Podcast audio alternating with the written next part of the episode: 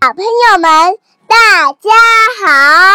我是今天的主持人小铃铛，欢迎和我一起听故事。今天我们要听的故事是《汤姆变形记》。哇，太棒了！妈妈，汤姆会变成什么呢？嗯，我们一起来听听吧。好呀，嗯。放学前，老师给每个孩子发了一张通知书，让转给家长。原来狂欢节快到了，妈妈妈妈，星期六所有的人都要穿上自己准备的服装参加狂欢节。一回到家，卢卡斯就骄傲地宣布，他要穿上他的骑士服参加狂欢节。卢卡斯还有专门的盾牌和宝剑配他的骑士服呢。我穿什么衣服呢？突然，我有了个好主意。我有一套海盗服，穿上它，我就变成人人都害怕的海盗汤姆了。我记得海盗服就放在玩具柜里。找到了，你扶好我呀，卢卡斯。可是，当大家看到我穿上海盗服的时候，都笑了起来。我的海盗服实在是太小了。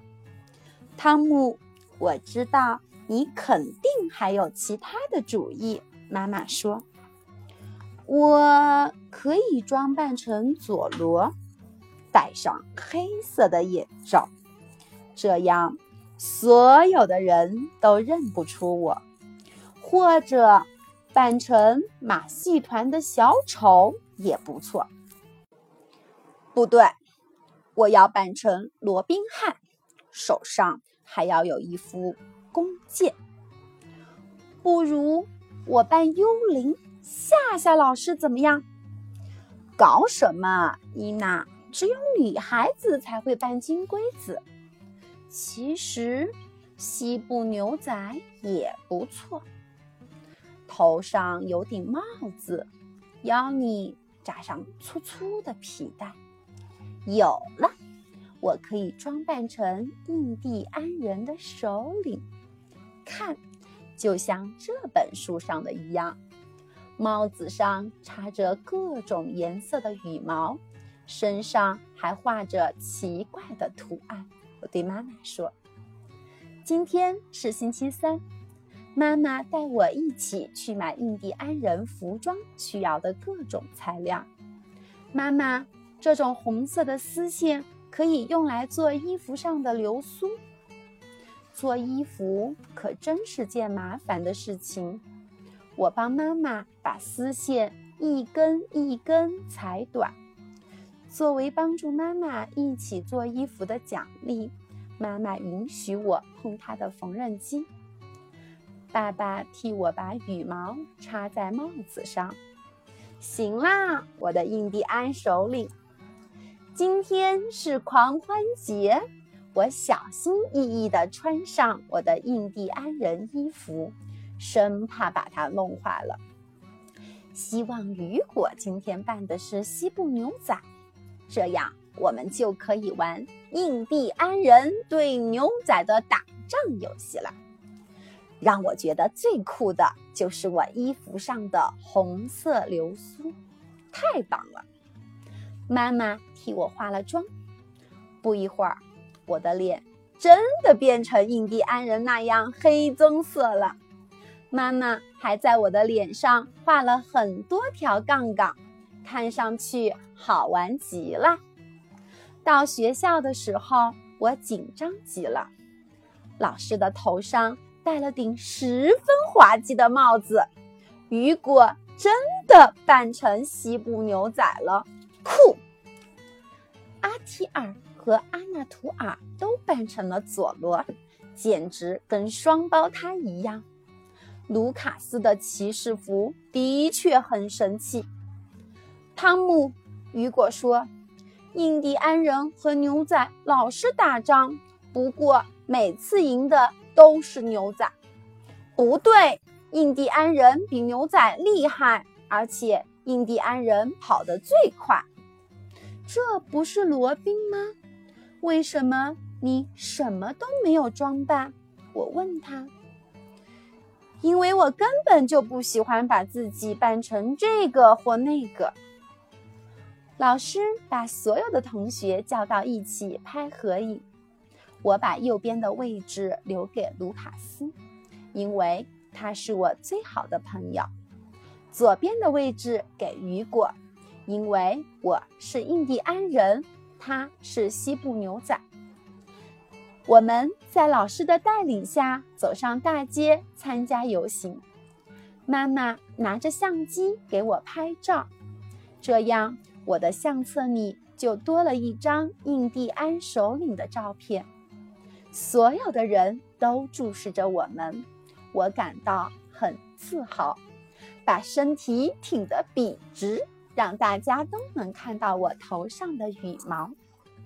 接着，大家互相撒起了五彩纸片，以示庆祝。我和安娜图尔打了场纸片仗，没一会儿。我俩的衣服上就落满了各种颜色的纸片。突然，阿纳图尔的裤子掉了下来，我大笑：“佐罗，你的裤子掉了！”这时，天下起了雨。虽然我很想继续和伙伴们玩，可是我还是跑到了屋檐下躲雨。我可不想把我的印第安人衣服淋坏了。晚上回到家，我还是继续穿着印第安人衣服。爸爸管我叫汤姆酋长，伊娜则和我玩印第安人抓俘虏的游戏。今天晚上我要睡在温暖的印第安人的帐篷里，手电筒的亮光会帮助我赶走周围的野兽。马上就是狂欢节了。所有人都会穿上自己准备的服装参加，要装扮成谁才好呢？汤姆和朋友们都开始忙活起来。也许对大人和孩子来说，狂欢节说到底都是游戏。游戏的意味有很多，其中重要的一项就是自由的意义。在这里。成为谁？成为什么样子？和谁战斗？和谁和好？和谁站在一起拍照？什么时候结束装扮？通通都是汤姆自己说了算。这才算是真正的游戏，真正的狂欢吧。别的孩子呢？我想也是自由的，起码。那个不喜欢把自己扮成这个或那个的罗宾，就是。妈妈，我也想参加汤姆的聚会，可以吗？嗯，这是一个好主意。我们可以设计一个这样的狂欢。小朋友们，你们想加入吗？宝贝，你想装扮成什么呢？我想装扮成一个小兔子。嗯，不错。嗯，好的，小朋友们，我们今天的故事就到这里了，我们明天见，拜拜。拜。